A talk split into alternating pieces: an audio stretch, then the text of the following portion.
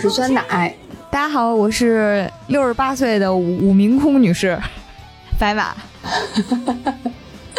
大家好，我是喜欢在二次元撸猫的蔡小阳。这是我们仙境之桥的新一期节目。这六十八岁实在是太令人震惊了。嗯，然后不知道从那个蔡小阳和白马的名字当中能不能猜到我们今天要讲的这个作品哈？请蔡小阳给我们介绍一下呗。啊，今天呢，我还是呃跟大家分享一个我很喜欢的一部国漫，叫《大理寺日志》啊。这部作品是呃我从来没有接触过的一种类型，因为它是一个集历史、悬疑、探案、呃奇幻于一身的 这么一个作品，就是想要啥有啥，嗯，内容挺丰富的，嗯。我最早其实还真是跟这个作品最开始最开始出来的时候追过一段。段儿啊，当时因为最早是 R C 这个漫画家，我是在微博上看到的，他应该也是全平台有通发。然后呢，当时也是，呃，觉得中间有一个主角是猫猫，这个设定特别特别新奇。然后发现吧，就是一方面呢挺活泼的，但是另一方面他又给了一个特具体的历史背景啊，当时就给我留了特别深刻的印象。是的，就是这部作品最早它是在二零一四年，呃，由这个漫画家 S A 以。彩色条漫的形式是在线上全平台连载的，嗯，然后我其实是后来看的是动画版，是在二零二零年上映的，豆瓣评分还很高啊。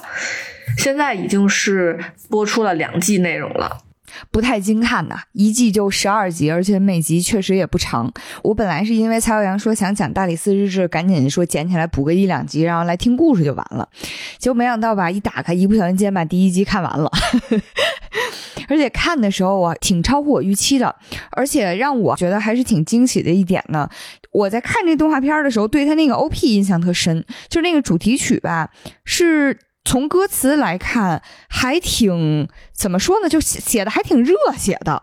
啊，就是并不是一个我想象当中萌翻的那种感觉，虽然内容其实也有一些比较萌、比较可爱的部分，但是它那个整个的片头曲的歌词会有一些特别那种传统儒家要 要身先士卒，要为了什么国家和正义而战这种感觉，反正给我留下了很深刻的印象。嗯，也是因为蔡小阳想要讲这个作品，然后我就去看了第一集，给我印象特别深刻的就是他们的。配音以及他们的英文字幕啊，对。就是我没有想到是陈实应该是主角吧，没有想到主角是操着一股就是我也不知道是哪儿的口音，然后就非常的意外，嗯，然后就是感觉我好像从来没有在就是动画的这种作品里，嗯，听到过有口音的这种配音，然后在看的时候就不停的被这个英文的字幕的翻译被吸引，然后我经常要停下来倒回去看一看这个翻译是怎么翻的，比如说。好像里面有什么“我勒个去”这样的，哎，我都没注意，错过了宝藏。然后弹幕里也是一直在讲说这个英文翻译也太地道了，感觉是一部可以学英语的作品。嗯，呃，那现在呢，我就给大家讲一讲这个《大理寺日志》啊是怎么样一个故事。啊，如果想了解这个故事的内容呢，我们就要带入一个哎青年人的视角，他就是我们这部剧的主人公。大唐盛世中非常平凡的一个乡村青年陈实，这个陈实啊，他在我们这个剧里面全程，哎，刚才酸奶也提到了，他说着一口标准的流利的河南话，对，真的太洗脑了，我现在满脑子都是河南话，嗯。我们这个陈实呢，他虽然哎是主角，而且呢戏份也非常多，但是他真的完全没有主角光环，甚至可以说 他长得太潦草了吧。对他从出场的外貌来看，我觉得大家可能刚开始就以为他能达到这个炮灰级别，都不是路人级别。怎么说呢？就是说泯然众人都都是非常抬举他了，就是因为把他放在街上的这些走来走去的路人当中呢，他的画风都比周围人更简单。嗯，就是弹幕形容他就是这个乐高小人儿的长相。这个还挺准确的，这其实是作品里他同事吐槽了，但是应该是为了没有广告痕迹，所以就写了一个乐，然后把那个高给叉掉了。我也是看弹幕才发现，哦，原来说的是乐高啊！再一看，果然非常的准确。对我刚开始都认为它只是一个故事开始的一个引子而已，都没往它是主角的那个方向去想。这个乐高小人的长相，我给大家稍微形容一下，就是他的脸上只有两个圆点儿，就是他的眼睛和一条线，就是他的嘴巴。就是陈实的长相放在这个大街上，路人站在他边上都变得非常眉清目秀了起来啊。就如果这部剧是真人版的话，你看到他的长相都会觉得他是制片人的亲戚。而且吧，除了长相非常的普通，哎，我们陈实的身世啊也非常的普通，就是河南一个村里的一个普通的小老百姓，哎，今年二十岁。刚刚呢，他母亲去世了，他独自一个人，哎，来到了当时大唐非常繁华的大都市，这个神都洛阳。他为什么要来到神都洛阳呢？是因为啊，他母亲在去世之前嘱咐他，一定要找到你的哥哥呀。可是这个不知道什么原因啊，母亲没有告诉他哥哥叫什么名字啊。这个陈实也没见过他哥，他就非常的坑，就是去找一个。不知道叫什么，也素未谋面的他哥哥啊。这个线索相当于告诉你找个男的，好像说我们搬家了，就搬到了离原来的家五十公里外的地方。你记得来做客，没了。然后陈实好不容易来到这个这个洛阳呢，就开始找，说我哥能在哪儿呢？但是呢，他这个线索有限哈，他一直找不到，身上也没有钱了，他就买了一个这个胡饼。结果更加悲惨的是，他刚买到这个饼。饼就让人给抢了啊！是一个像丐帮帮主一样的一个大叔，哎呀，拿着他的饼就嗷嗷跑，然后陈氏就嗷嗷追，哎，最后好消息是陈氏他成功的追上了，但是非常不幸的是。胡饼这大叔他已经吃完了，哎呀，陈实就哭呀，说怎么办呀？但是大叔说，哎，没关系，我给你指一条明路，哎，就给陈实带到一个告示前。这个告示呢，就是这个大理寺啊，要招一个杂役，啊，需要什么吃苦耐劳啊，什么身体强健呀。陈实说，哎，这个职位不就是为我量身打造的吗？哎，他就非常开心的，哎，前往大理寺了。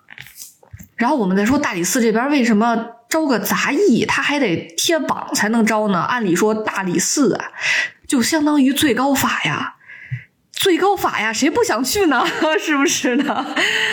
体制内这么难考，这么一个工作，怎么就能轻而易举的被这样一个宛如流浪汉一般的陈实给抢到？是啊，陈实自己来到大理寺门口，看那个恢宏的大门，他也有点心虚。他说：“这地方嫩排场，还能要安？”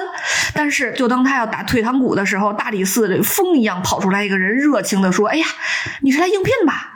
快来吧，快来吧！哎呀，欢迎来到大理寺。”这个大理寺啊，他们招这个杂役，其实是要去看地牢的。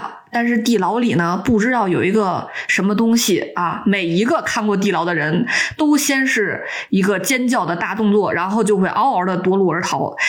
陈实可能已经是来的第二三十个 应征的杂役了啊。所以呢，大理寺的人看到他非常的热情，哎，终于又来了一个替补的人员啊。然后陈实呢被带到了一个叫阿里巴巴的啊一个小吏面前。阿里巴巴啊，咱们听名字就知道啊，他应该是个外国人啊。他呢是从这个大异国来到东土大唐学习生活的啊。大异国啊，用就是从字上看，它其实是大食国，就是那个食物的食啊，就是咱们现在的阿拉伯啊。这个阿里巴巴呢，是从阿拉伯来到大唐的，所以他就有一点这个外国口音啊。尽管有外国口音，但是依然比陈实普通话要好。然后咱们这个陈实呢是有这个河南口音，于是他们俩的对话吧，你还真得看看字幕。我觉得我尽量给大家还原一下啊，真的超级好笑。我当时看的时候，陈实说：“俺是来应征杂役嘞。”啊，阿里巴巴说：“你的口音太奇怪了，你讲慢一点。”陈实说：“哦。”原来你会讲官话呀，啊，你那口音才奇怪嘞。阿里巴巴说：“你的名字。”陈实就说他叫陈实。你多大了？二十。认字吗？啊，不咋认，外国字儿俺不会。就是这个两种口音，它的每一个发音都是非常让人意想不到的，可以说啊。下一届喜剧大赛没有蔡小阳，我可不看啊。一比一还原，完全复刻。然后这个阿里巴巴还在就是假装假模假式的说：“我跟你说，我们这个岗位啊，可是非常的抢手。”正说着呢，啊，就突然在院子的那边疯狂的跑来一个夺路而逃的人，踩着陈实就跑过去了。是的，他就是上一个被吓疯那杂役啊，对他跑了啊。所以就在陈实还没有反应过来的时候，阿里巴巴说：“哎呀，恭喜你，你被录取了啊！”真是非常的草率啊！就是陈实还没反应过来呢，他就已经站在这个地牢的门口了啊。陈实其实还问阿里巴巴说：“哎，你跟我一块下地牢吗？”阿里巴巴说：“我我可不去啊，你就自己去就行了。”于是陈实呢，他就拿着这个灯笼，非常小心翼翼的走进了地牢，在黑暗中哎摸索着。突然，在他面前出现了两只冒着金光的巨大的眼睛，还有一张血盆大口。黑暗中只出现了这三个亮晶晶的东西，对，就是没有身影闪现啊，就是非常的吓人。陈实就嗷的一声说：“妖怪呀！”然后这个妖怪也说了：“说你这个不知天高地厚的小子，想活命就给我滚出去。”陈实说：“俺不走，俺就是为了活命才来这儿干活的。”而且陈实非常机智的说。俺已经尿了，你就不能吃俺了。确实是非常有技巧。对，对，这个大招发的真的是绝了。哦，对面这个妖怪可能也是被埋汰到了，对他就是决定不再。就是在黑暗中藏在黑暗中吓人了啊！他听了陈实说的话，他就从这个黑暗中走了出来。哎，我们就可以看到一只巨大的啊人形白猫，哎出现在这个亮光下，嗯，还挺帅的，我必须得说啊。然后看着陈实，非常的帅气。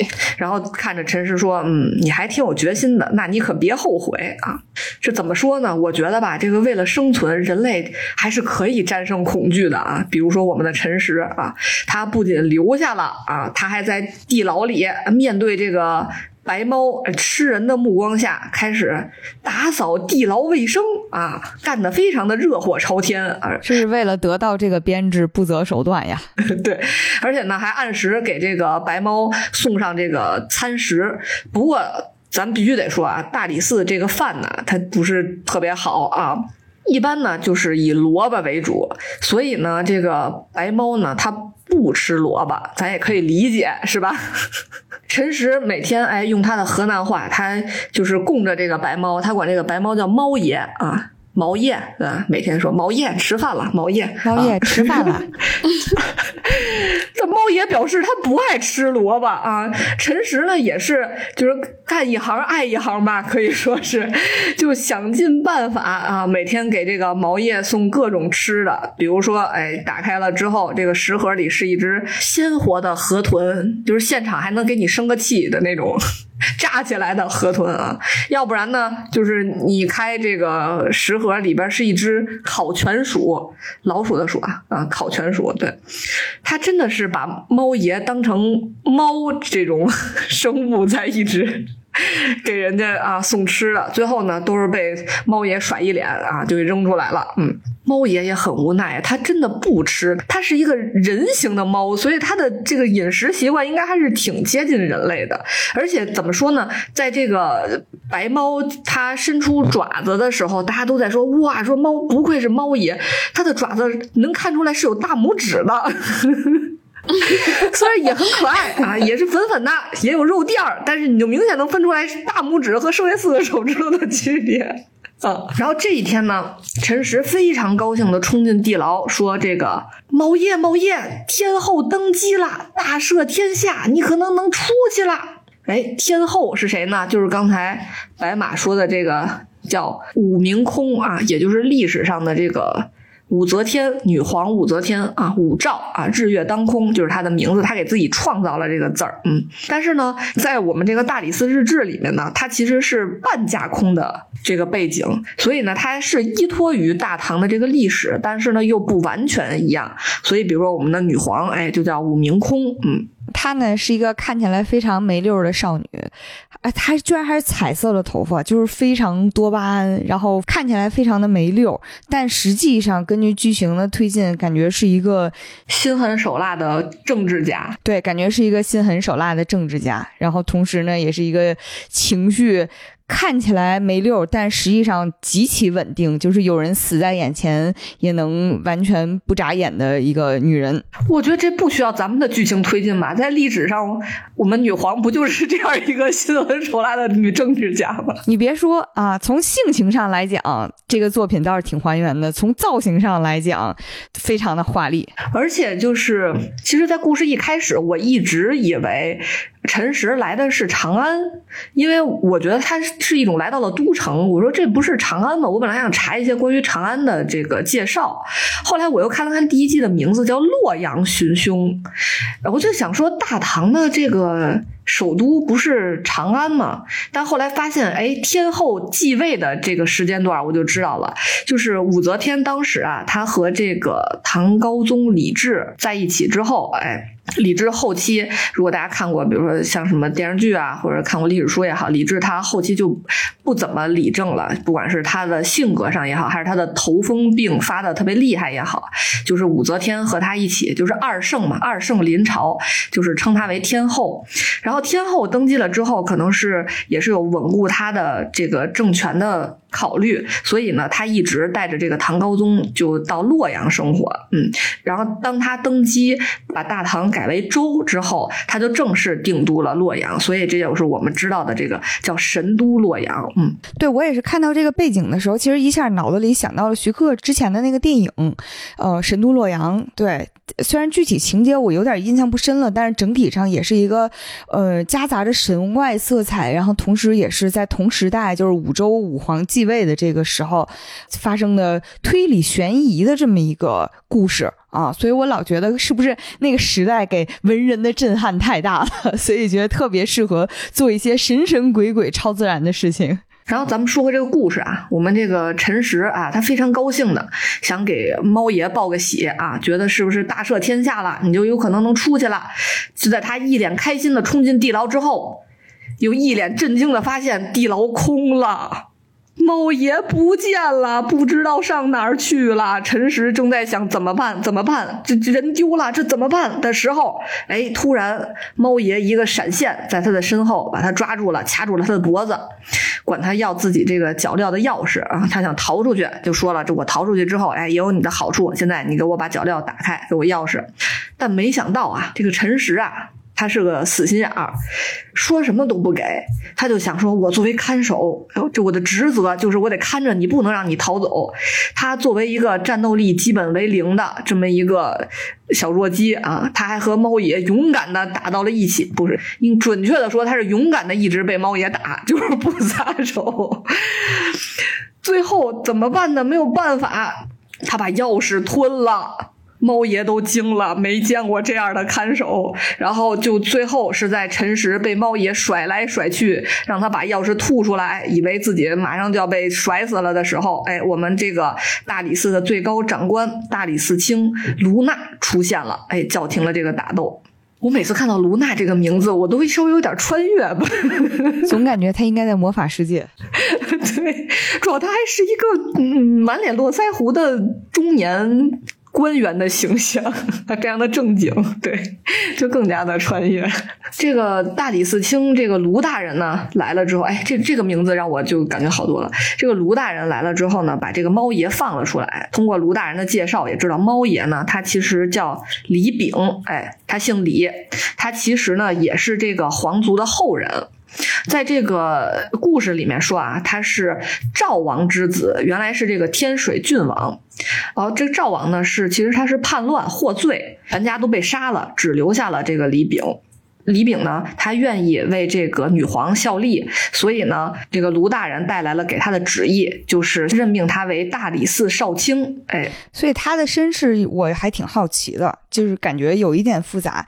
照理来说，他算是罪臣之子嘛，然后同时呢，他在罪臣之子这个身份之下，就至少是武皇刚登基的那会儿，应该在朝堂上面有一点给人怎么说两姓家奴吧，至少也是，就是背叛了你父兄捍卫的那个传统的李氏王朝，然后居然和这样一个那会儿武皇应该在就是朝堂上面，说实话政敌非常多，尤其是那些立场相对比较保守，对那个儒家价值观捍卫的非常坚定的那些老臣们，就是都是非常呃立场极其尖锐的，包括说他叫聘鸡司晨，对吧？对就是说母鸡怎么能打鸣呢？对，也不知道打鸣这破事儿有什么可抢的吧，反正就是这么说。对，反正就用这种方式去攻击他。我印象特别深的关于这个一个事迹是。唐朝那会儿有个特别特别著名的文学家骆宾王，哎，关于他的作品，其实大家应该都知道“白毛浮绿水，红掌拨清波”吧？鹅鹅，我刚说鹅鹅，对对，鹅鹅，著名这个鹅鹅文学家骆宾王也是选择了自己当时的政治立场，然后也是站在了陶武这一边。对他当时写了篇文章，是为徐敬业讨武曌檄。对，基本上就是我就是来收拾你武曌的啊，写了这么一篇檄文。当时呢，反正那篇文章里面。才华肯定是非常横溢的啊，然后，但是呢，全篇的内容其实都是在写你是什么亡国之祸根啊，我们就是必须要铲除了你，天下才能得以恢复正道之类的，用非常有才华的笔墨写了一篇价值观非常陈旧的文章啊。当时写完之后呢，对对，我也不是嫌弃他，毕竟 倒不是说别的。然后我印象特别深的是，至少在历史记载里面。一般来讲，看到这些檄文之后，可能作为受到攻击一方的这这个帝王，一般都相相对情绪不是很稳定嘛。但是武则天看完之后说：“哎呀，这个人真是挺有才华的呀，就还能心平气和的夸一夸这个不愧是写了鹅鹅的男人。”这种，但是最后还是去收拾他了。嗯，我刚我刚搜了一下这个檄文，哟，写的真好呀。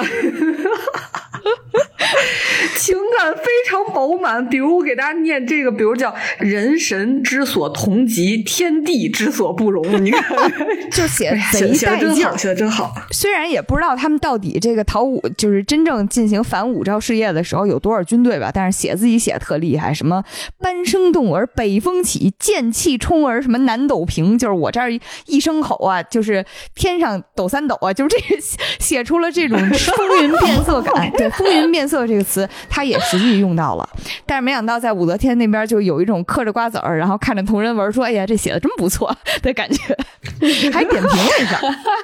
其实，在历史上我也查到，确实有这个李世民的儿子啊是反对武则天的，但他不是赵王。虽然咱们这个剧情里说他是赵王之子，但其实李世民的儿子赵王嗯是非常的安逸的度过了一生啊，他没有反对过谁。对，是是。我觉得要你说这个关系还是比较较近的，就是至少跟武则天比较近的这些李唐王子，应该至少都知道这种挑战的分量吧，也知道武则天是个什么样的狠人吧。但我理解是他封的是赵王啊，赵这个地儿他挺好的呀，赵他也挺高贵。真正的反武的那个李世民的儿子是越王，他是反对武则天起兵，然后最后是自杀了啊。我感觉可能。这个猫爷他在历史上没准是我们这位越王的这个后代啊。我们这位猫爷啊，李炳，他有了这个官职之后，其实他在关在这个牢里的时候，他就是也有另一个目的，就是为什么一直换杂役呢？他也是要找一个能就是跟随他、辅助他的这么一个人。但是没想到前面好几十位就都被吓死了、吓跑了啊！就是我们陈实，哎，误打误撞来了这儿，就还配合的还不错，他也没有那么害怕这个猫爷了啊。所以呢，他摇身一变，就从这个。看地牢的杂役变成了李炳的随身书吏啊，虽然不咋认字儿吧，但是我们也成为书吏了啊。于是这个大理寺少卿真远道啊，不是大理寺 少卿猫爷李炳和他随身书吏陈实就正式组合成功了啊。我们这个男主人公和男主人喵，男主喵太厉害了，男主喵公吧。看到一个弹幕还挺有意思，说因为这个咱这男主人喵他的真名那李饼是大饼的饼，我有点没想到，就起名起的挺糊弄的。然后人家说这就是猫饼啊，油猫饼啊！这个大理寺油猫饼，这是太好笑了。再说一句，这个特别好笑的是，这个随身书吏他是干嘛的呢？分配给他的任务，其实他就是每天到这个有案卷的地方，把这些案卷都搬送给这个大理寺少卿这个猫爷啊，让他去判。然后判完之后呢，就是把这些公文呢再搬回去啊。弹幕都在说，这就是文件传输助手。然后在正式的这个他们探案的这个故事之前啊，我还想给大家稍微介绍一下大理寺的这些同事们啊。我觉得这个剧情里非常好笑的是，就是一些来自不同国家、不同性格、不同样子、不同笑点的同事们啊，聚在一起会产生非常多好笑的这个化学反应啊。他们这是各有风采啊！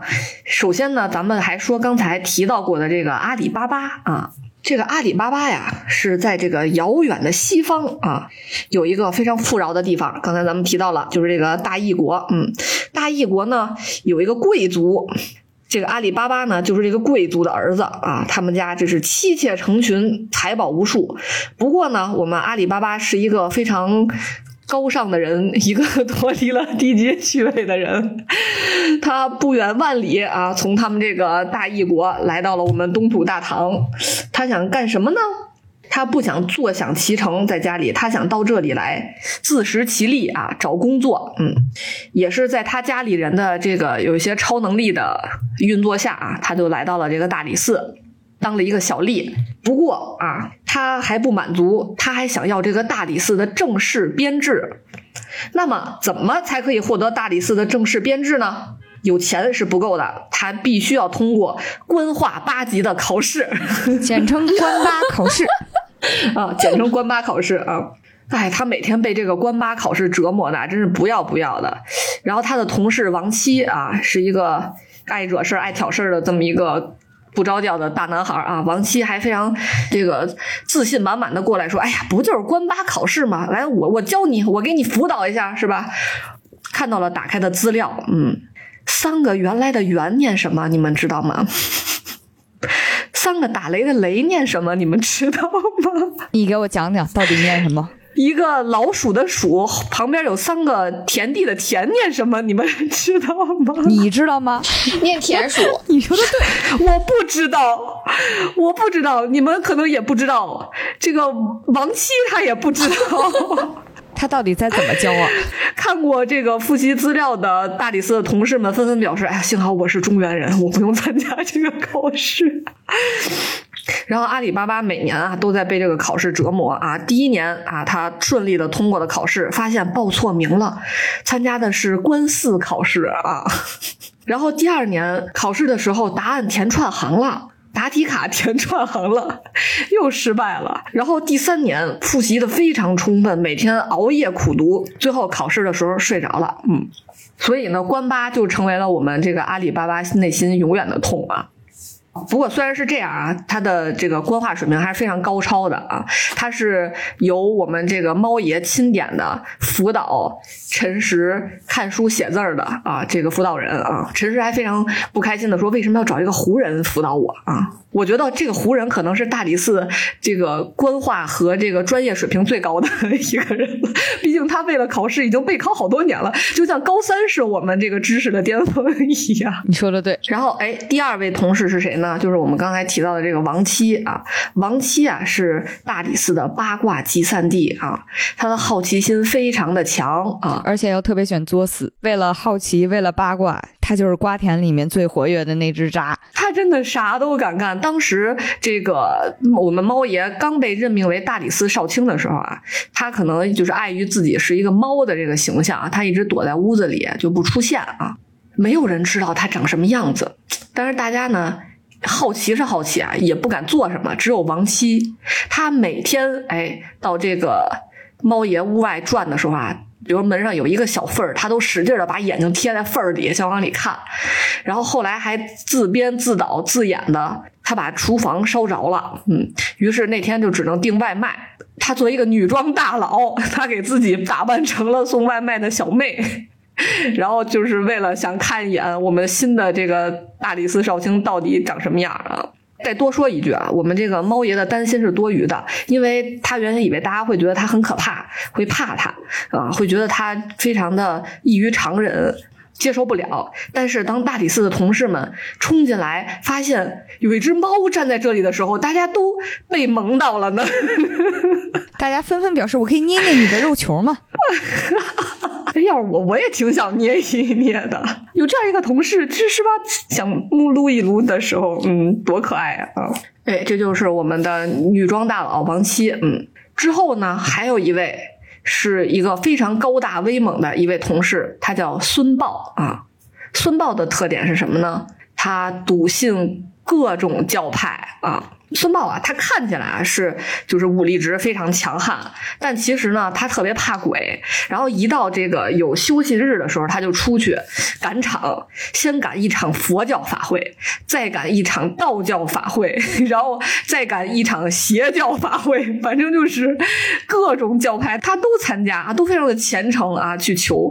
然后弹幕飘过了一个，就我就笑死了，就是以前我听到郭德纲的一个段子，就是有一个人。他叫少林寺驻武当山办事处大神父王喇嘛。这个孙豹就有点这个意思，就是他什么教都信啊。他是个教虫。就像蛔虫一样，对。但是其实孙豹他还有一个比较深一层的一个身世吧，就是他其实原来是一个士兵啊。他和他的战友们一块上战场的时候，只有他回来了。然后他两个特别亲密的战友就是都死在战场上了。所以他为什么这么笃信这些各种教派呢？一个是他从小受这个封建的。残余思想的影响啊，还有一个呢，就是他拜各种神，就想让他的这个小伙伴们能在就是另一个世界里过得更好一点儿。对，嗯嗯。然后这个孙豹呢，他有一次就是出去拜神的时候，就是求的太杂了，他就被人盯上了。感觉就是你一旦在网上显露出智力不足的样子，就会被电信诈骗的人给留下号码，跟你说我是孙中山，我有百亿资产。对，所以他就被这个。教会传销的盯上了啊！这回这个教呢叫这个乌云神教啊，给了他一个小牌牌，就让他去参加这个教的集会。但是孙豹呢，他每天就这个早出晚归啊，他也不在大理寺待着，大家都很担心他，也不知道他去哪儿了。就发现了他有这个乌云神教这个小告示啊。这个猫爷呢就带着陈实两个人就想去探探这个教是什么样啊。他们就是乔装，因为猫爷是个猫嘛，所以他戴着特别大的斗笠啊，把脸都围上了，还披上一个斗。我朋友把自己过得特别严，和陈实进入这个教会的聚集地之后，哎，发现了这个教会确实是有一点不靠谱。为什么呢？当这个神的使者来的时候，比如说有一个人跟他说说，哎呀，我们家我老伴儿生病了，他太穷了，说我们已经把所有能卖的、所有的想办法都已经救过他了，实在没辙了，所以我们现在来求你了。这个神的使者就会说说，哎呀，我们我们也要顺应天意，是吧？然后，但是当一个满手十个手指戴的全是大金溜子的一个老板跟他说：“我们最近有一个非常大的苦恼，什么什么的时候，哎，这个神的使者就说：‘哎，你就是我们最需要帮助的人啊！’说请到后院啊，和我们这个神去交流啊，其实就是一个骗钱的这么一个教嘛。但是这个神的使者一下就看到了，也没法不看到，因为猫爷打扮的实在是太奇怪了啊，因为包的太严实了，就一看就是便衣警察的感觉，便衣警察来扫 荡邪教窝点了。” 然后他就上去说：“哎，这个老兄说你是来干什么的呀？说我们没见过你啊。说说你来我们这儿是有什么事儿吗？说你为什么蒙着面啊？为什么给自己包这么严实啊？你为什么不能用真面目示人呢？别怪我动粗了。就当这个猫爷已经就马上要拔剑了的时候，突然他的斗笠和面罩被陈实给扯掉了，整个就是一个猫猫震惊脸。” 猫猫定住了，就是它从没有一刻像现在这样这么像猫，且非常可爱。然后陈实一下戏精上身，就在那儿哭说：“俺的娘啊！”这个一定要带口音，因为他喊的时候喊“俺娘嘞”，就是一整套哭丧全流程，就是从一“俺娘嘞”开始，大概后面就是“俺娘多年前去世之后就”。突然之间，安家这个毛就上了神了，就大概是这个劲儿，全程对，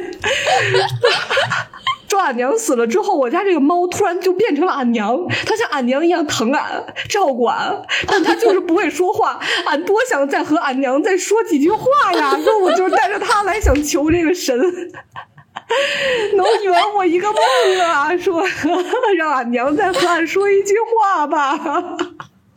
当场神的使者们就完全被吓疯了，但是现场的教众们，我觉得因为可能是信念感吧，他们真的相信神可以办成这些事儿，对，还非常的感动，说：“哎呀，这个大孝子真是太不容易，他的事迹实在是太感人了。”现场的那个大家心里应该都很复杂，因为本身那些真正的就是邪教的组织者们，大家还是。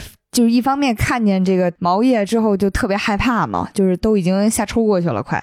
但是呢，发现被陈实这一通声情并茂的表演，就是稍微换过来一点神儿，就可能心里想的是来大活了吧，就是来了个真的来大活了。这现场成不成的，反正都是一个大型的公关活动啊啊！然后现场的教众也是非常的激动，非常的开心啊。然后只有猫猫是。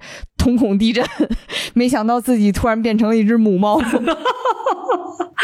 然后他们通过这个把这神的使者吓死的方式，哎，拿到了去后面的这个通行证啊。但是他们来到后边啊，走进这个房间里，房间仿佛是有一个神样子的人坐在那儿。哎，但是这个猫爷一进去就说了：“说大理寺主簿崔贝，你在这里装神弄鬼啊，还不跟我赶紧回去啊？”然后大家才发现里边坐了一个男孩，长得可帅了。这个男孩，这才是真正的主角脸，知道吗？这个男主人公脸就应该长成他这个样子，而且还是那种非常阴郁的忧郁少年的这个感觉啊。然后这个崔贝呢，他的头顶常年有一个乌云啊，当他激动的时候，乌云就会巨大化，变成这个狂风暴雨啊。崔贝还说：“说我就是不祥的人，我不回去。说那个谁挨上我，谁都会倒霉的啊，就是天煞孤星。说他自己。然后猫爷呢，就还是要带他回去，但是这时候他的这个云已经从一朵小乌云变成了巨大的这个狂风骤雨，就是当场红色预警了，就得 有大到暴雨 这个地方啊。”连这个武功高强的这个李炳啊，也没法靠近他。哎，就在大家僵持不下的时候，有一个人非常自如的走了进来。这个人就是王七。王七穿越风雨来到了崔贝面前，非常开心的把他打了一顿，说：“你这干啥呢？说你这儿。”就是完全他不受他的影响，弹幕都在说这就是一个晴天男孩和一个雨季男孩的这个碰撞。王七的设定应该是命非常的硬，当然我觉得这是情有可原的，毕竟他这么欠，但凡命不硬早被人打死了。然后呢，他那天一定要殴打崔贝的核心原因还是因为他倒不是为了找到同事而开心，他主要是因为这个同事的失踪让他已经多加了大概。几十个小时的班了，他他非常的生气，所以他是过来专程殴打这个同事的。职场人狠狠的共情了。然后这个崔贝也没还手，然后这时候都被打的都倒地不醒了。快大家才发现他是手被人绑起来了啊，就是才知道他不是不去，他只是被人绑架了。然后按理说他的命途也真是非常的多舛。就是他呢，为什么能当这个大理寺的主簿呢？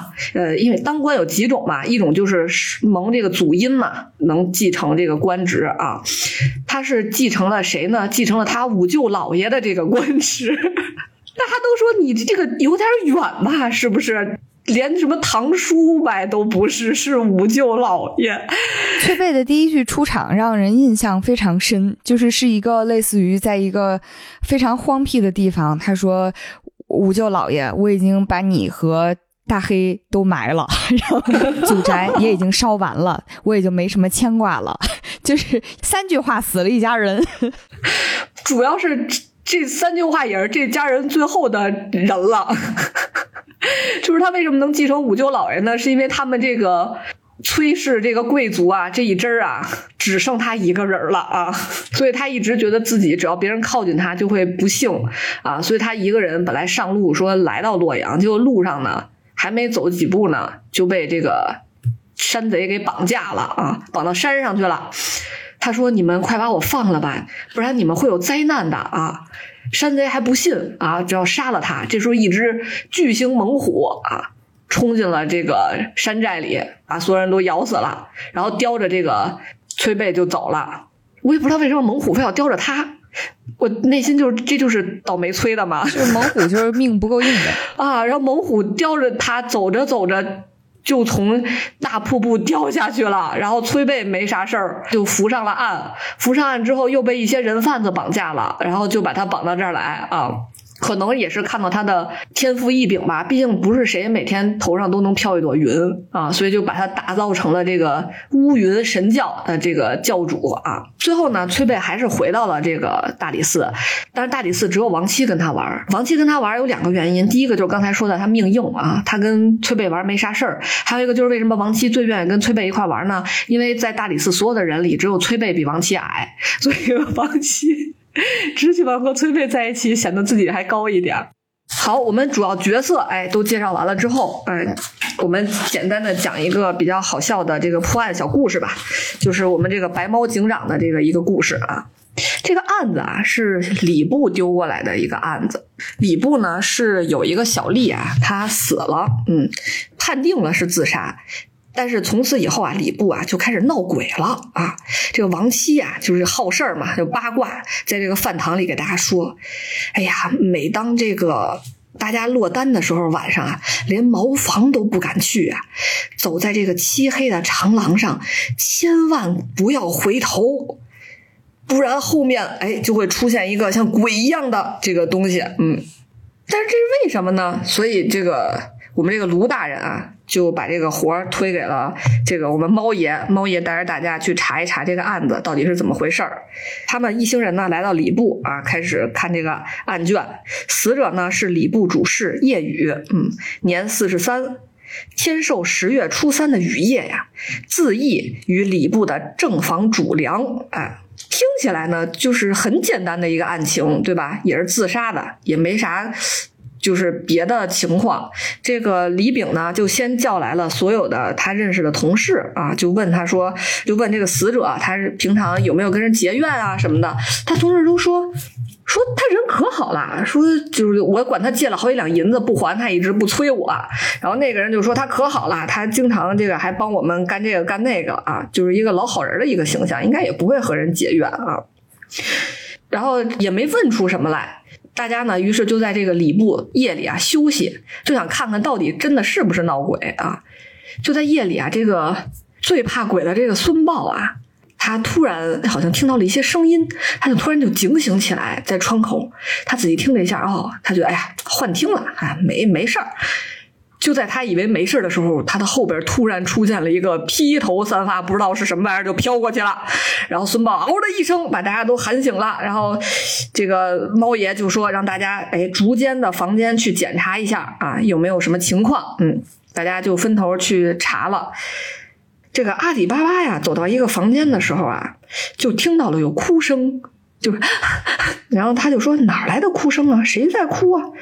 然后突然就发现了，好像是有个女鬼啊。然后阿里巴巴是完全完全就不怕这些啊。我觉得可能是因为他们阿拉伯那边听过见过的这些故事比较多啊。阿里巴巴还非常认真的和这个鬼沟通，说：“哎呀，你别光哭呀啊，有事儿说事儿啊。”当场就坐下来，掏出了自己的这个笔录的本子。还说那个，你等一下啊啊，就是慢点说啊。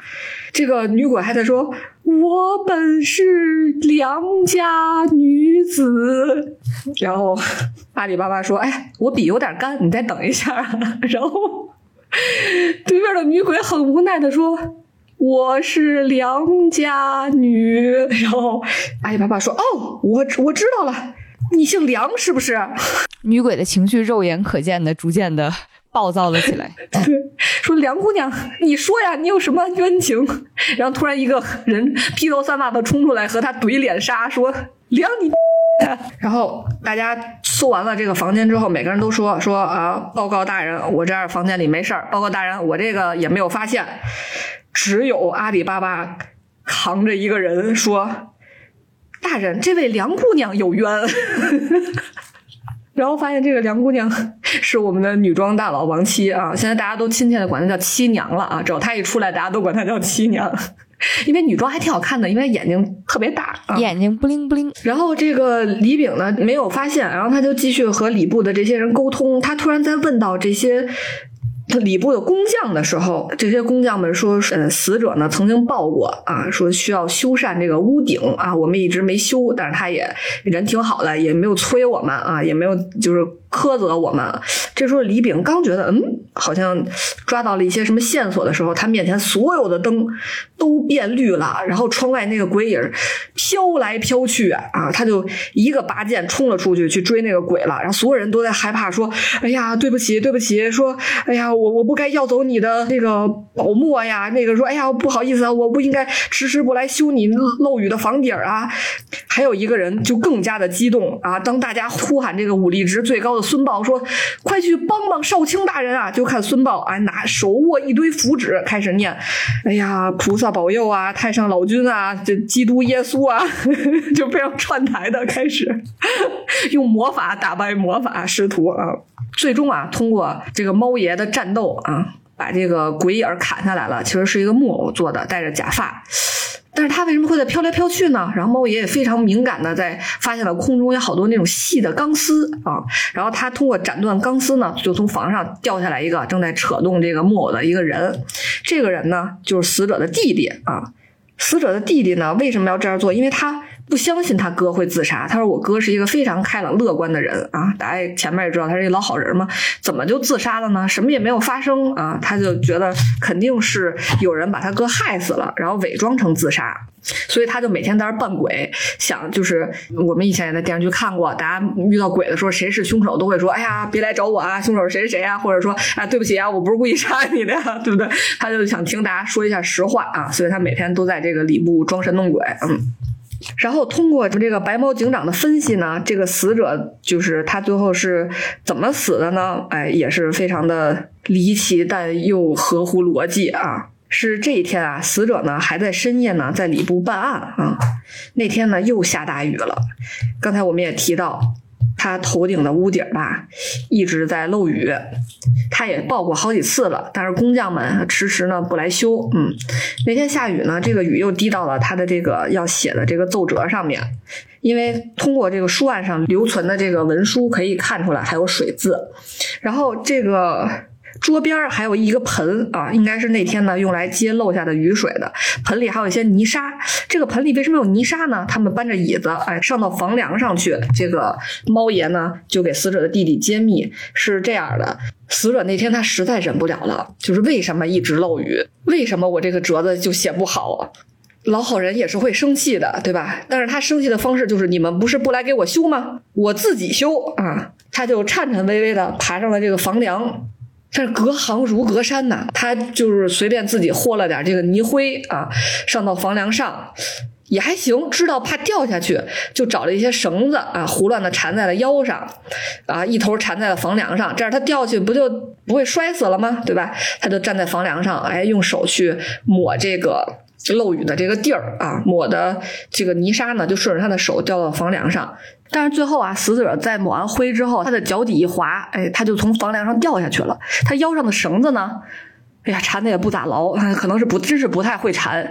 但是不知道为什么卡在脖子上的时候就缠紧了，于是非常不幸的啊，他就意外的就吊死在了房梁上，哎，就变成了这个事件。嗯，所以这就是案情的全貌。嗯。嗯，这应该是动画片里面算是第一个案子吧。哎，说完这个前期比较有意思的这种小案件啊，我们再说一个啊，引出真正的这个主线剧情的案件啊。话说这有一天啊，月黑风高啊，非常适合这个杀人越货的这么一天晚上啊。丞相府呢闹贼了啊，就听见一堆的家丁啊、士兵啊都那喊说：“快拿火把把狗牵来！说他跑了，快去追他呀！”然后大家乱成一团，哎，到处去找这个贼。哎，有一个其中一个家丁呢，发现一个小胡同里有一些异响，哎，他还在心说：“嗨，原来你在这儿啊！啊，大家都没有发现，让我给发现了啊！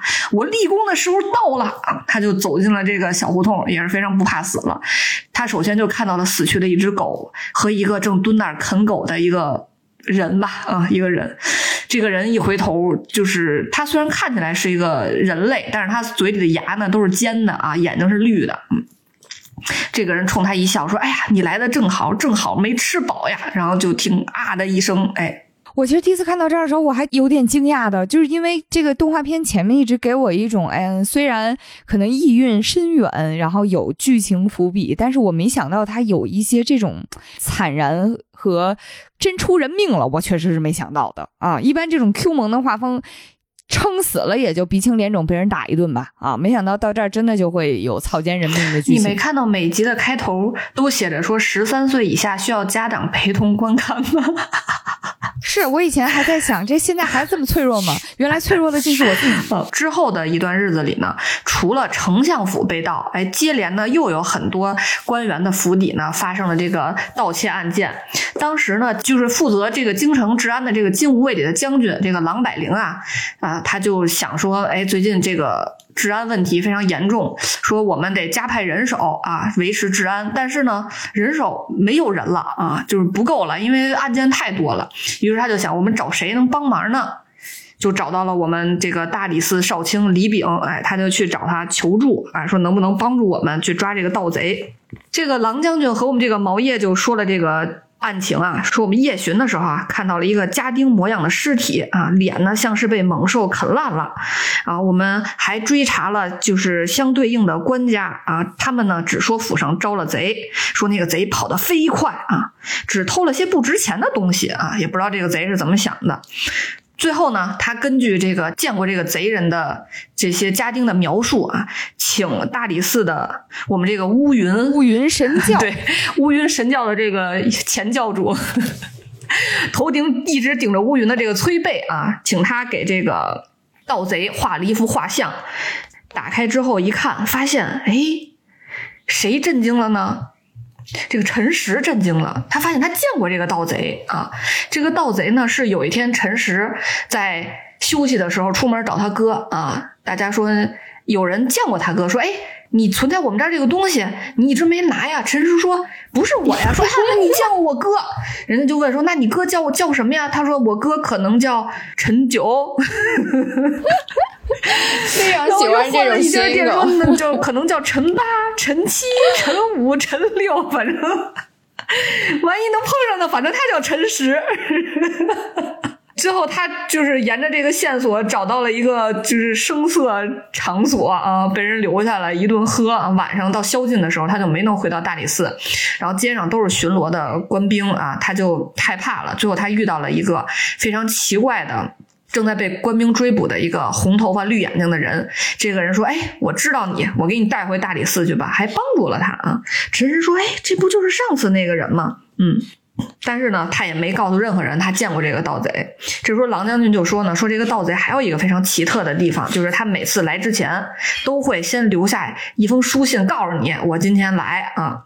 所以呢，他现在就想恳请这个毛叶啊，帮助他一起捉拿这个盗匪。”然后我们这个毛叶呢，接下了这个案子之后呢，也是派出了他手底下刚才我们提到的这些，呃，各有特色的手下们啊，去探查了这个案子。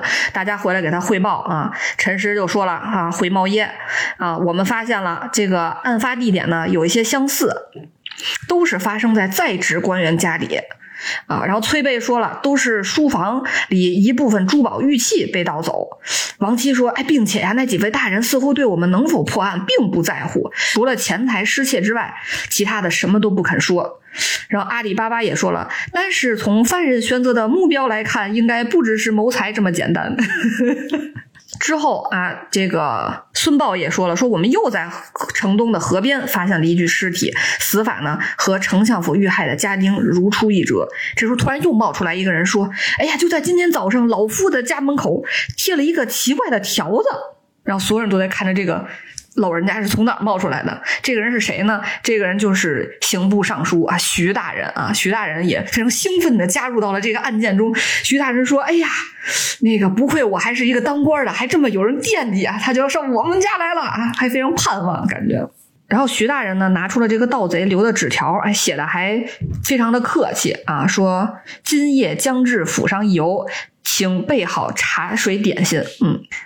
然后我们猫爷就说了，说既然他这么客气，这么有礼貌，说我们今天就提前去等他吧，啊，然后于是呢，在这天的夜里啊，毛爷呢就带着手下这些人来到了徐大人的府上。首先他说说，既然这个盗匪啊这么喜欢出现在书房，说就先留三个人埋伏在这里啊。但是我严重怀疑他并不是很看重书房这个地儿，因为他留下这三个人是阿里巴巴、孙豹，还有这个陈实啊，也可能是大理寺确实也没什么其他能用的人。这三个人，一个人藏在缸里，头上扣个碗；一个人藏在一个这个功德箱里；还有一个人把墙上的画像的脸抠了，把自己的脸怼在上面。就生怕别人不知道那儿藏着人，但是就这样，王七还非常激动的说：“说大人，那我干点什么呀？大人，我我没有没有工作呀。说你快给我派个活吧，大人，我我现在急需一个工作。”哎，于是我们毛爷就是给他派了一个什么活呢？说是吧，我们女装大佬说，那你就继续扮成女人，假装是这个徐大人这个尚书府家的小姐，就睡在床上啊。于是呢，王七就被强行换成女装，捆起来扔床上了啊。然后这个王七说说说。不行呀！说我只是来看热闹的，大人啊，你们不能这样对我。然后毛爷还非常贴心的说：“哎呀，你放心吧，就是就算出什么事儿，我们也会替你保密的。”非常的引人遐想，会出什么事儿。在安排好一切之后呢，这个毛爷来到了这个房顶上啊，大家都在等待这个盗贼的出现，但是等到很久很久。盗贼也没出现，哎，只有这个尚书徐大人从屋里走了出来。但是这时候呢，这个猫爷就察觉不对了啊，他飞身下到院里，叫住了这个徐大人。哎，发现他就是这个盗贼假扮的。然后盗贼呢，身上已经背了一个包袱了，就是他准备抢走的这些东西。于是猫爷就和盗贼两个人，哎，在房顶上简直大战三百回合啊，就是一种决战紫禁之巅的这种气势。嗯。终于呢，这个猫爷呢还是技高一筹，把这个包裹呢从盗贼的身上抢过来了。这个盗贼呢也不慌啊，他就一下一个跺脚跳进了他脚下这个屋里。这是哪个屋呢？就是刚才我们这个女装大佬王七躺的那个屋啊。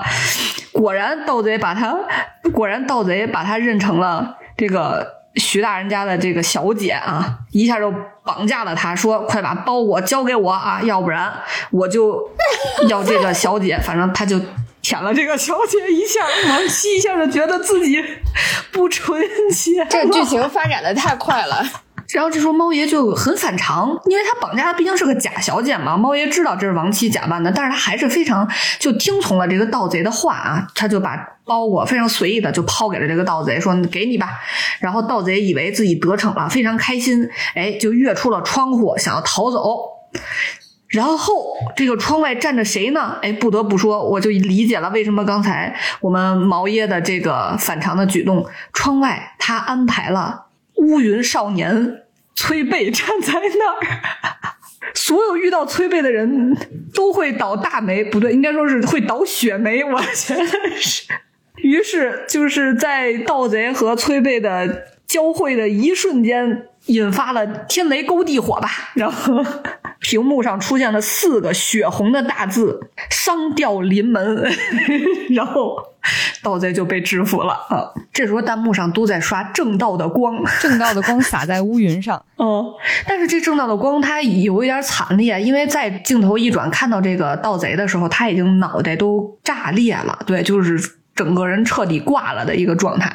然后猫爷这时候还说说：“哎呀，这个案子可难审了啊，因为这个盗贼这不上来就挂了嘛啊。”这个尺度也是一个还挺十三岁以上的尺度，官方打码了，没大家可以放心观看啊。大家只好来到屋里去研究一下这个盗贼盗的东西。其实他盗的东西里吧，就是金银财宝不多，其中的一个就是非常引发这个毛爷的关注的呢，是一个奏折。哎，这个奏折是什么呢？是现在朝廷上有一个大将军啊，叫做这个秋神记啊。他呢，嗯，深得这个女皇的宠幸啊。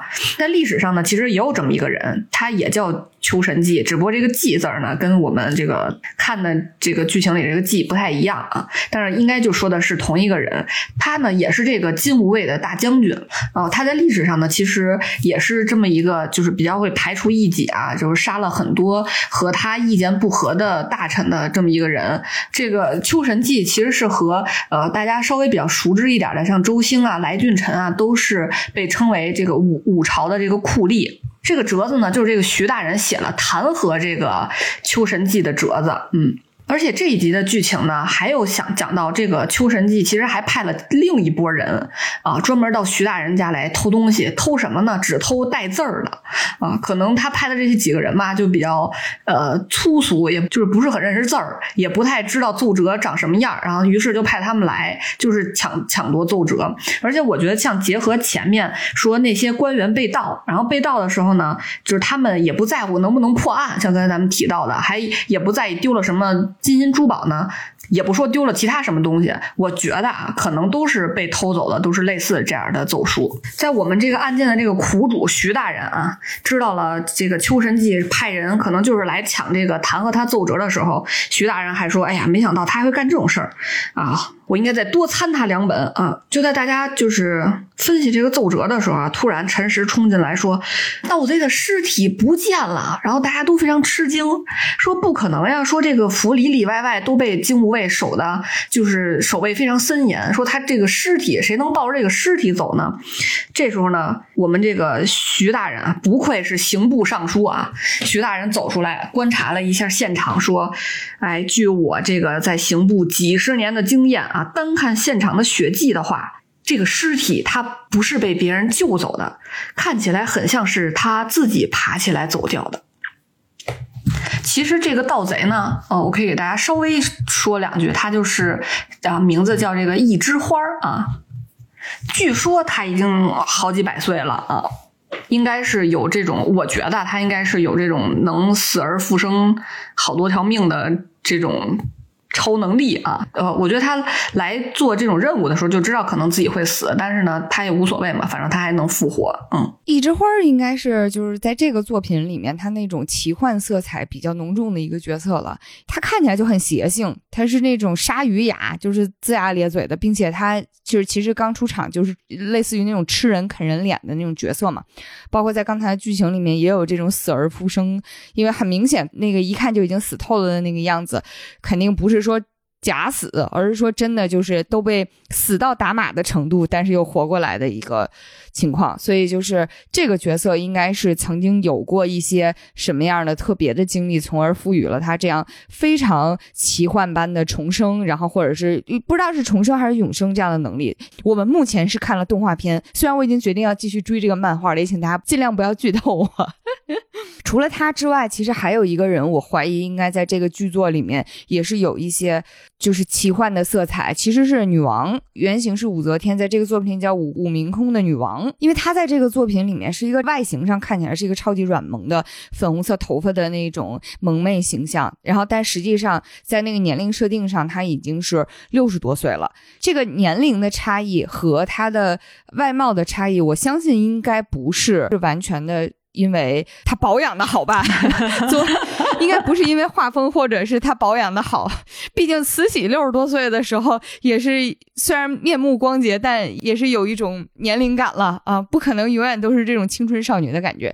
所以我觉得这个作品里面，它的这个奇幻元素应该都有自己背后非常就是绵延千里的伏笔。而且说到女皇啊，之后她其实就出场了，因为女皇呢想要办这个寿宴啊，因为她要过生日了，而且她给我的。感觉就是他一出场，他的这个反差感啊就特别大，因为你从表面上看，刚才白马提到她不是一个萌妹子嘛，在这儿可以说一下，她的这个整个配音还是国内非常著名的那个声优山新，这个声线大家可以想象了吧，就是非常就是那种非常甜美可爱的那种幼齿的声音。嗯，但即使她的声音这么软萌，然后她的形象也是一个呃漂亮的就是小妹妹的这种形象。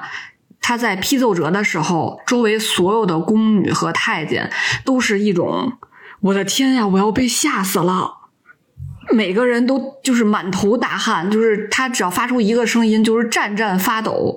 但是明明。这个女皇还在一种哈哈哈，哎呀，就这种表情下，大家仍然都非常的害怕啊！我觉得就能明显反映出她其实是她的真实的样子，并不是她表现出来的这种可爱的样子。嗯。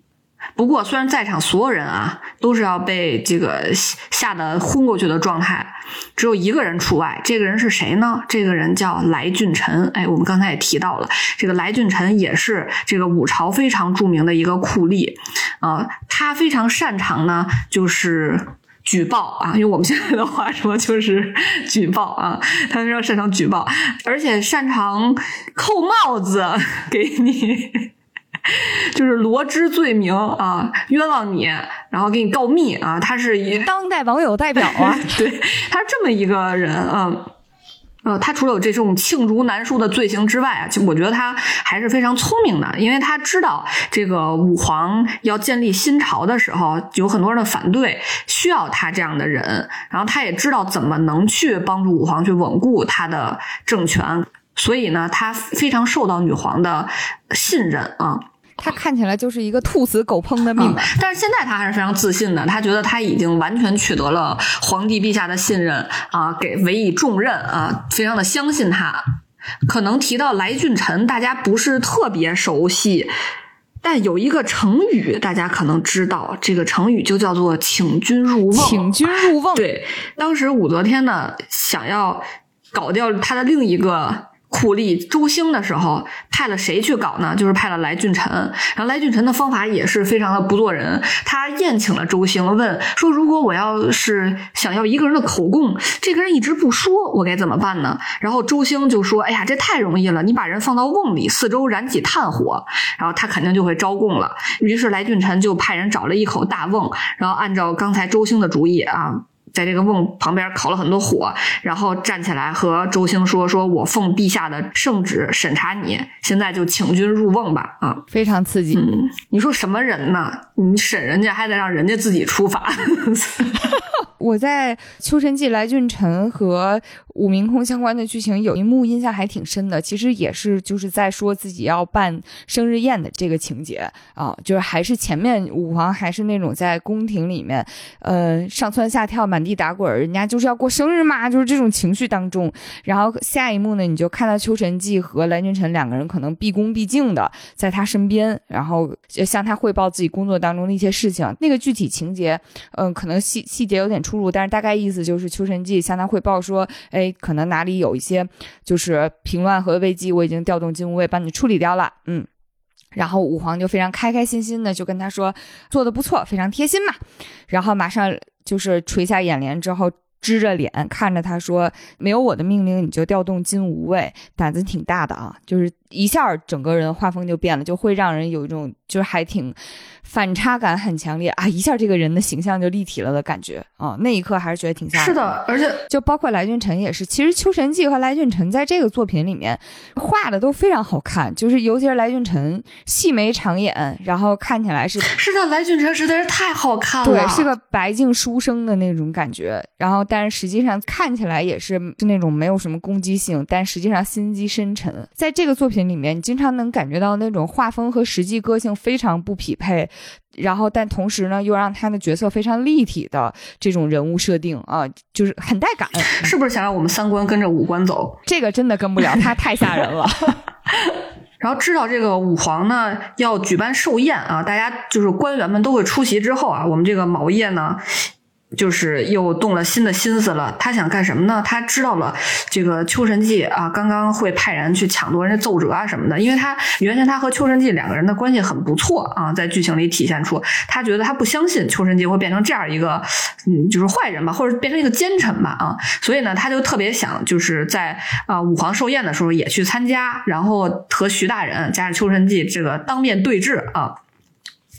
但是非常的可惜，他只是大理寺少卿，他没有资格 去参加武皇的寿宴，所以呢，他只好把主意呢打在了这个他的少卿是相当于副职对吧？对，是二把手，对，所以他只好呢把这个主意打到了他的顶头上司，就是我们这个大理寺卿这个卢大人的头上，他就跟卢大人说了啊，就是。呃，晓之以情，动之以理，说我必须得参加啊。卢大人说：“可是你这个资格不够呀。”毛爷说：“说这样吧，只要你觉得行，其他的我来想办法。”卢大人就觉得说：“哎呀，那也行吧。”嗯，然后很快卢大人就知道了我们毛爷想的是什么办法。有一天啊，卢大人正在这个沐浴的时候啊，就也是那种汤池嘛，唐朝的那种很大的啊。他在沐浴的时候呢，遇到了这个毛爷，毛爷递给他一个巨大的木盆，跟他说：“哎呀，老大，你用这个大盆洗，洗的更痛快更好啊。”这个鲁大人还不明所以，反正拿着木盆去洗了，泡在这个汤池里，还挺开心的，说：“哎，今天的月色还不错啊。”就在汤池的上边的远处飘来了一朵乌云，然后乌云的下面水里冒出了一个头。这个人就是崔贝，崔贝非常委屈的说：“我也不太，也不是我要想来的啊。”然后就在崔贝出现在汤池里的时候，我记得弹幕都是大理寺承诺不率先使用崔贝，然后就自从崔贝从汤池里冒头开始，汤池的这个屋就开始坍塌了，然后卢大人。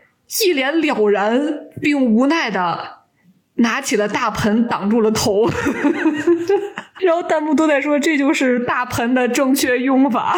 那看来也是没少使用推背。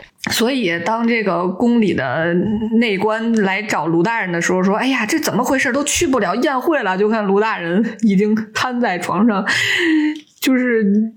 起不了身了，只能发出呜呜的喊叫声啊！然后把这个内官也吓了一跳。于是，这个我们毛燕啊，就成功的代替卢大人去参加武皇的寿宴了啊！然后我们这个毛燕呢，他就是约上了徐大人啊，一块儿呢进宫。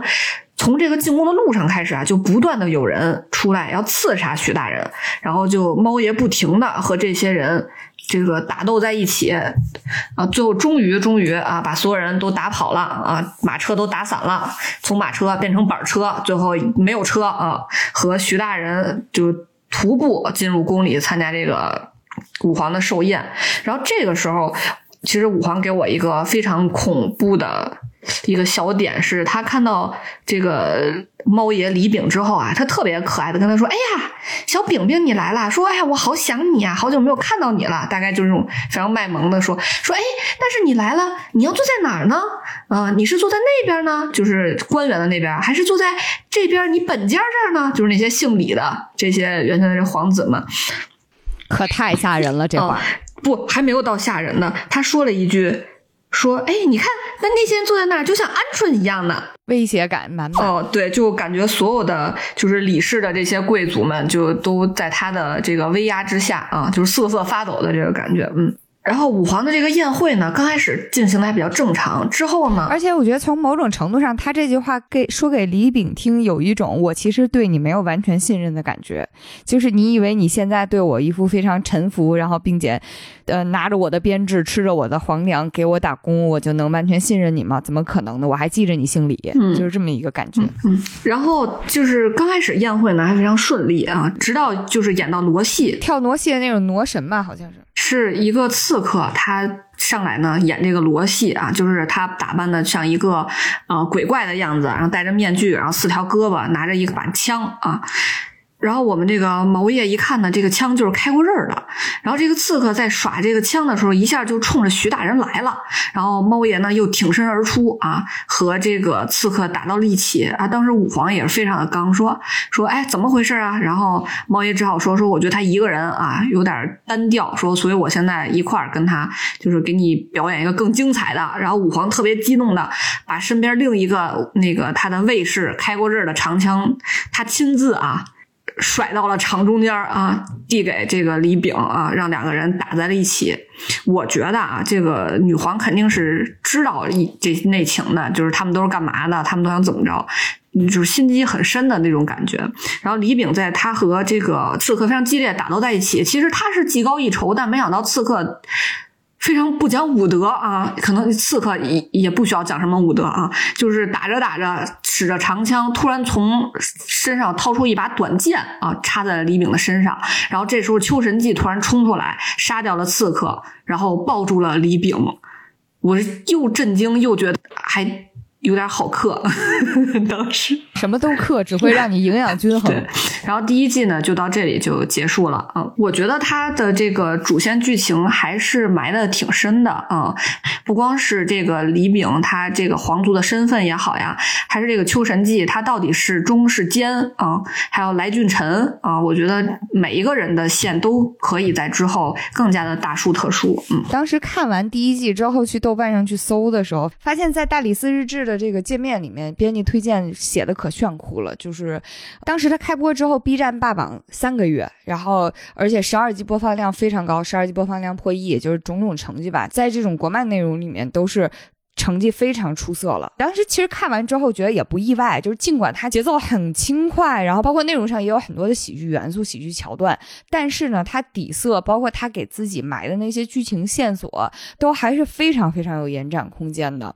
比如最起码的就是毛叶。它为什么变成了一只毛？然后以及这个内容的深度，就一方面来自于它的题材，它确实选择的这个唐朝的时代就是一个还挺风云变幻，然后并且人心很复杂的这样一个政治背景啊，呃，然后又在这里面选择了毛叶这样一个身份很特殊的一个角色，他既是李氏王族的一份子，然后同样的呢，他又效忠于武皇。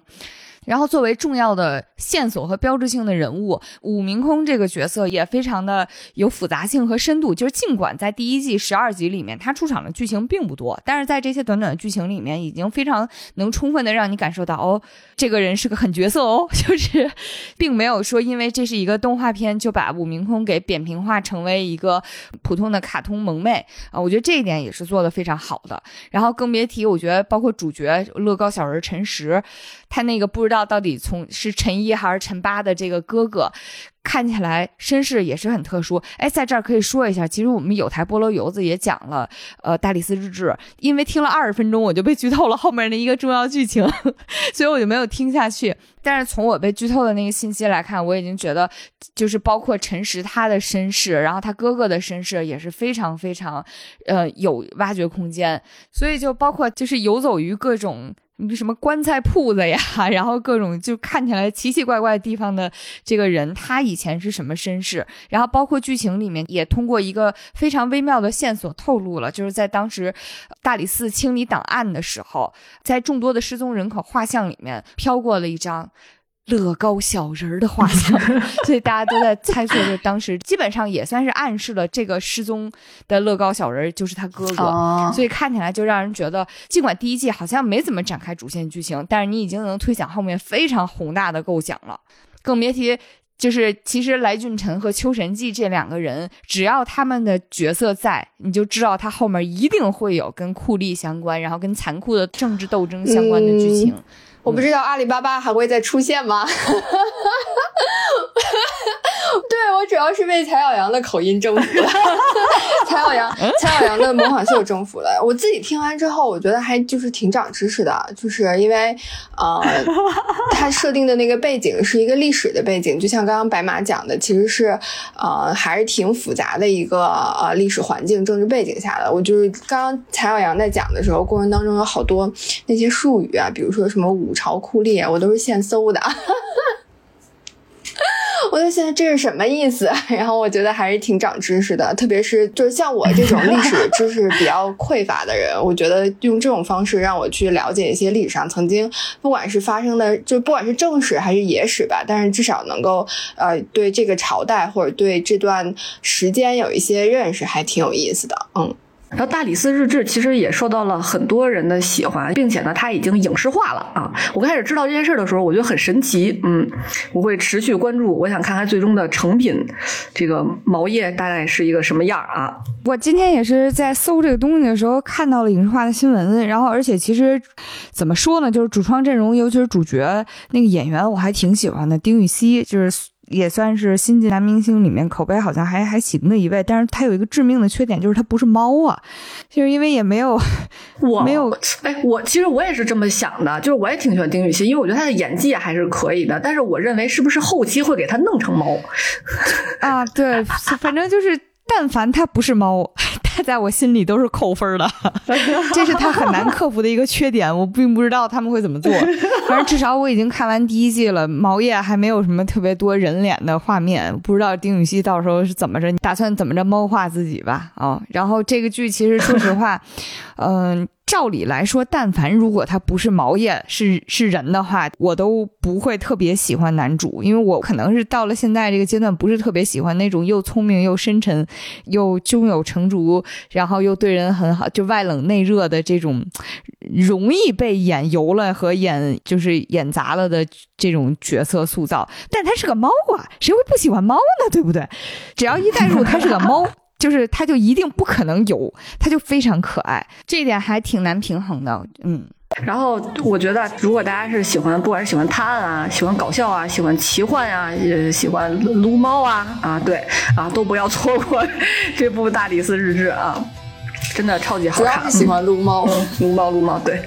因为猫爷如果它不吃药，它就还会变成猫啊，就更猫一点儿。对啊，那大理寺日志的故事呢，就和大家分享到这里了。如果你看过，或者是你也有兴趣的话，或者你也喜欢毛爷的话，希望期待大家在评论和我们展开热烈的讨论啊，或者是互标河南话也可以，虽然不知道怎么做到，也可以说嗯。好，期待大家的评论。对，如果大家有知道这个关八考试的答案的话，也希望在评论里面给我们留言哈。然后听到这里的朋友们，除了跟我们在评论区告诉我们考试的答案，然后跟我们互标河南话之外，希望大家能多多给我们啊点赞、打赏，然后发月卡。嗯，谢谢大家的支持啊。我们今天这一期节目就先到这儿了，我们下期见。那我们下期再见。再见。